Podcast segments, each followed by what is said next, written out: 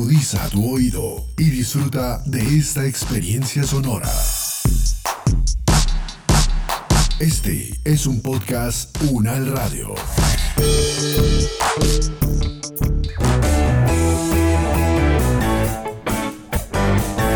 Salud Unal, contigo. Escuchar, aprender y compartir información de calidad sobre bienestar.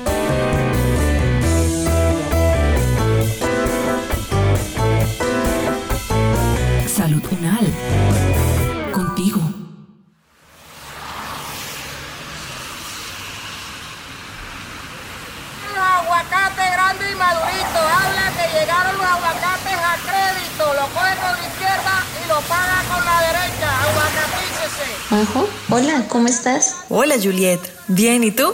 Bien, gracias, pero estoy un poquito estresada. No podido encontrar un profesional que me ayude con unas preguntas que son para la universidad. Tengo que hacer un trabajo sobre las habilidades de escritura en niños desde la integración sensorial. ¿Tú conoces a alguien? Claro, me hubieras dicho antes. Mi prima Catalina Díaz es terapeuta ocupacional de la Universidad Nacional de Colombia. Yo sé que ella con mucho gusto te resuelve todas tus preguntas. No lo había pensado. Muchas gracias, Majo. Ya me comunico con ella.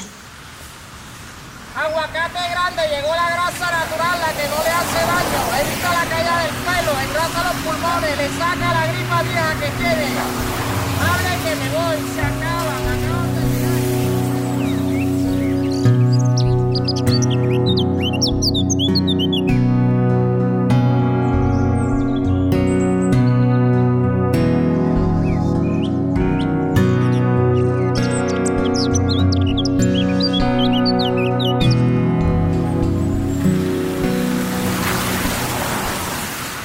Buenos días, Catalina. Gracias por permitirme entrevistarte para mi universidad. Quería comenzar por preguntarte qué es la integración sensorial. La integración sensorial es la capacidad que posee el sistema nervioso central de interpretar y organizar las informaciones captadas por los diversos órganos sensoriales del cuerpo. Dichas informaciones recibidas por el cerebro son analizadas y utilizadas para permitirnos entrar en contacto con nuestro ambiente y responder adecuadamente. Bueno, y cuando hablamos de integración sensorial y aprendizaje, ¿qué más está involucrado? Tenemos el sistema táctil. El sistema táctil es el que se encuentra en nuestra piel y es el que nos permite identificar y reconocer texturas, discriminar objetos, nos permite manipular objetos, nos permite sentir frío, calor, la presión, que cuando comenzamos a hacer todo este procesamiento, a futuro repercute en todo el proceso de la escritura, de la lectura y de las matemáticas. Y si vamos más allá, pues se involucra también nuestro sistema visual y nuestro sistema auditivo. El sistema visual está, en nuestros, está ubicado en el ojo, el sistema auditivo está ubicado en nuestro oído y el sistema visual nos permite percibir las formas, los colores, nos permite tener esa percepción de nuestro entorno y diferenciar, discriminar objetos, discriminar las letras, discriminar los números, discriminar todo lo que se encuentra en nuestro entorno, pero más aparte de discriminar y de percibir, también nos permite asociar las imágenes, ¿sí? Con los objetos reales, que es supremamente importante. Y con la parte auditiva pasa lo mismo. Con la parte auditiva percibimos, discriminamos y reconocemos también. Entonces, cuando vamos en este proceso de aprendizaje, también influye mucho el sistema vestibular y propioceptivo. El sistema vestibular y propioceptivo se encuentran, son dos sistemas que no son tan conocidos y que son supremamente importantes en el aprendizaje. El sistema vestibular está en el oído interno y está encargado de todo lo que tiene que ver con el equilibrio, con los movimientos de la cabeza con relación a la gravedad, tiene que ver con nuestra seguridad gravitacional, con nuestra orientación espacial que esto cuando se madura repercute en todos los procesos de lectura, escritura y matemáticas, porque para poder yo escribir y leer tengo que mover mi cabeza, tengo que tener una buena estabilidad en mi cabeza, haber hecho disociación oculocefálica, también tengo que lograr organizar mis movimientos para poder ejecutar la direccionalidad de las letras. Y luego poder formar sílabas y luego poder formar palabras y luego poder formar oraciones. Y con los números es lo mismo, para poder hacer bien la direccionalidad de los números y luego aparte de hacer los dígitos, entonces ya comenzar a hacer de unidad y decena, después unidad, decena, centena, después unidad, decena, centena, unidad de mil. Y ahí estoy trabajando la orientación espacial también. Y después vengo con la suma. A futuro, más allá de eso, el sistema vestibular tiene que ver mucho con el proceso de atención de los niños. El sistema propioceptivo está en nuestros músculos y articulaciones y es el que nos permite controlar y manejar nuestro cuerpo dentro del espacio, tener una conciencia corporal, nos permite también tener la percepción de posición, las relaciones espaciales, que cuando vamos perfeccionando todas estas habilidades nos permiten desarrollar adecuadamente el proceso de lectura y escritura y de las matemáticas. Doctora Catalina, si tenemos niños en casa, ¿qué signos nos pueden indicar problemas relacionados con estos sistemas? Existen niños que están dentro de la normalidad, pero que a pesar de, de, tener un proceso de desarrollo adecuado, no perciben el mundo que los rodea como los demás. Entonces pueden tener reacciones emotivas exageradas y no pueden soportar cambios en su rutina. Son niños que no son capaces de atender en la clase, no comprenden bien lo que se les explica, tienen graves problemas con la lectura, la escritura, la matemática y no pueden estar quietos ni un instante. Estos chicos son niños que tienen eh, signos de un inadecuado procesamiento sensorial. Por ello es importante comenzar a identificar estos signos para poder brindar una ayuda oportuna. ¿Y cómo se relaciona la integración sensorial con la escritura? La percepción táctil es muy importante porque le permite al niño manipular el lápiz, el esfero, el marcador, los colores. Si el niño no, desde el principio, no reconoce las texturas, no las discrimina,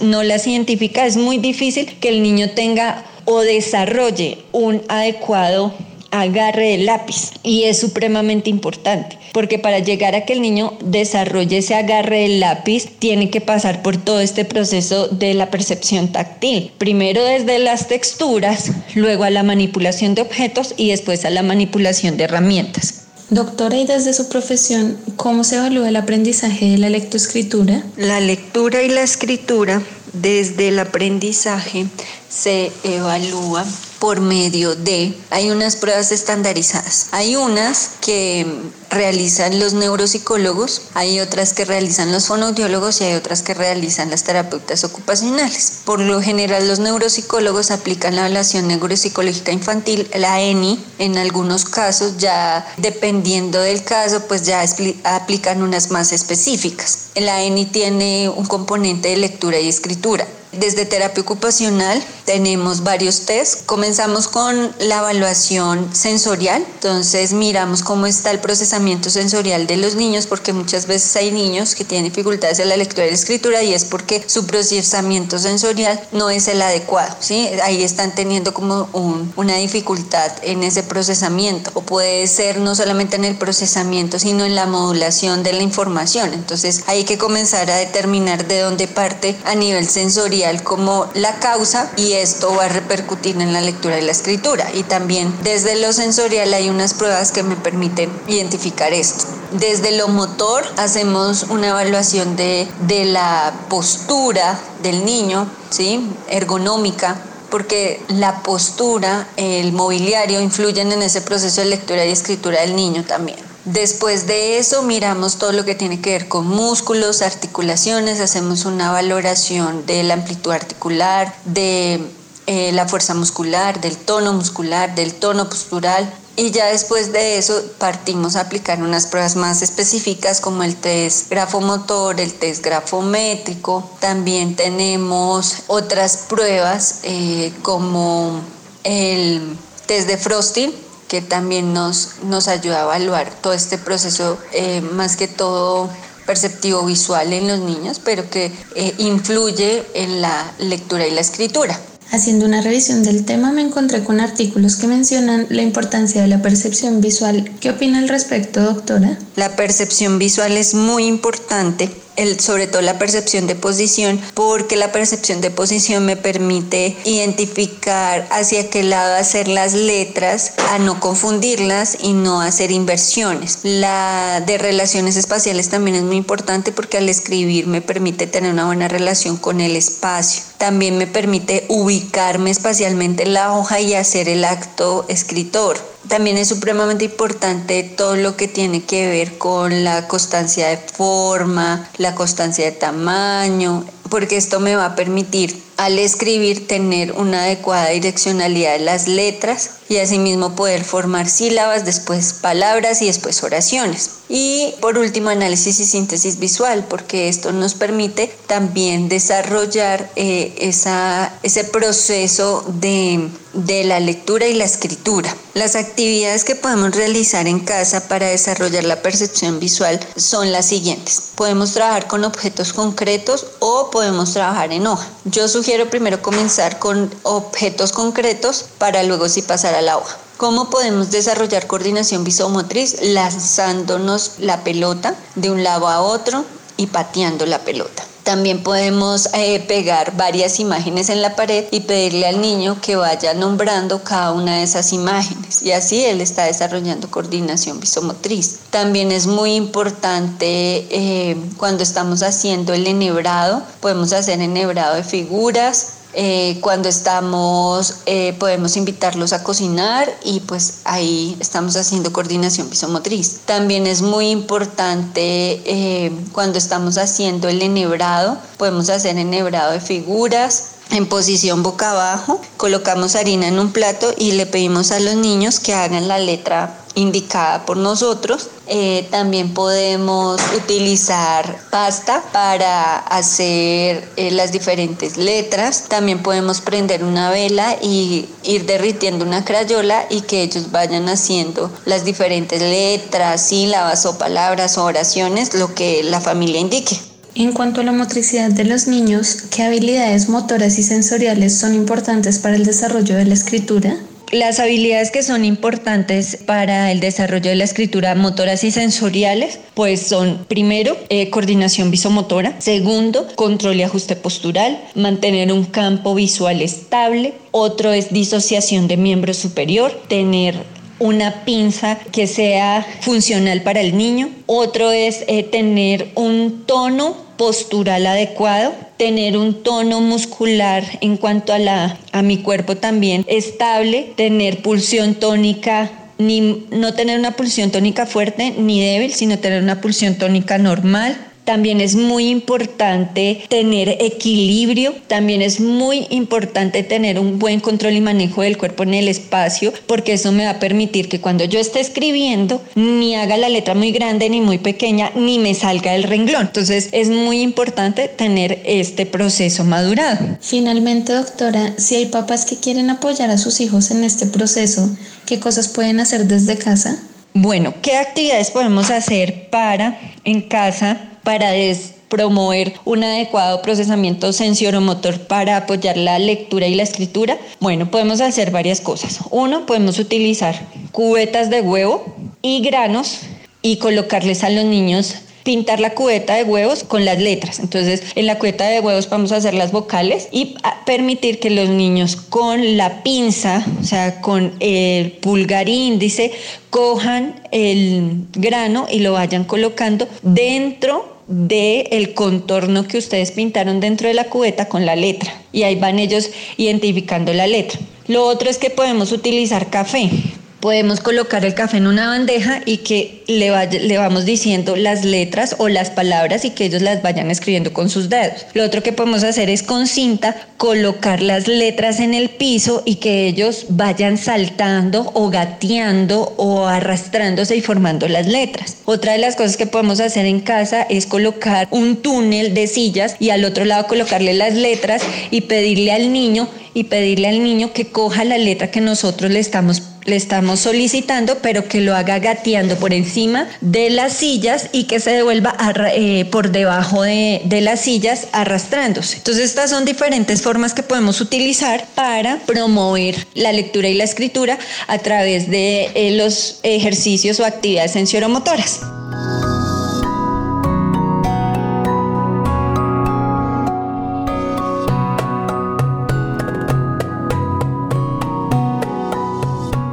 Es el momento de que cada uno desde sus hogares aporte en el cuidado de su salud y de su comunidad. Es tiempo de sumar.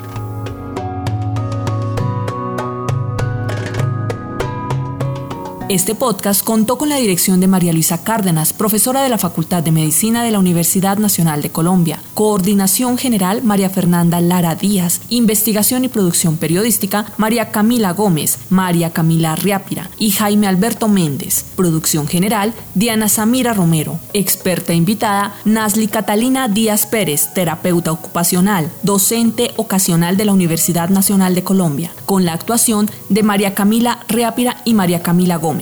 Producción sonora Edgar Huasca.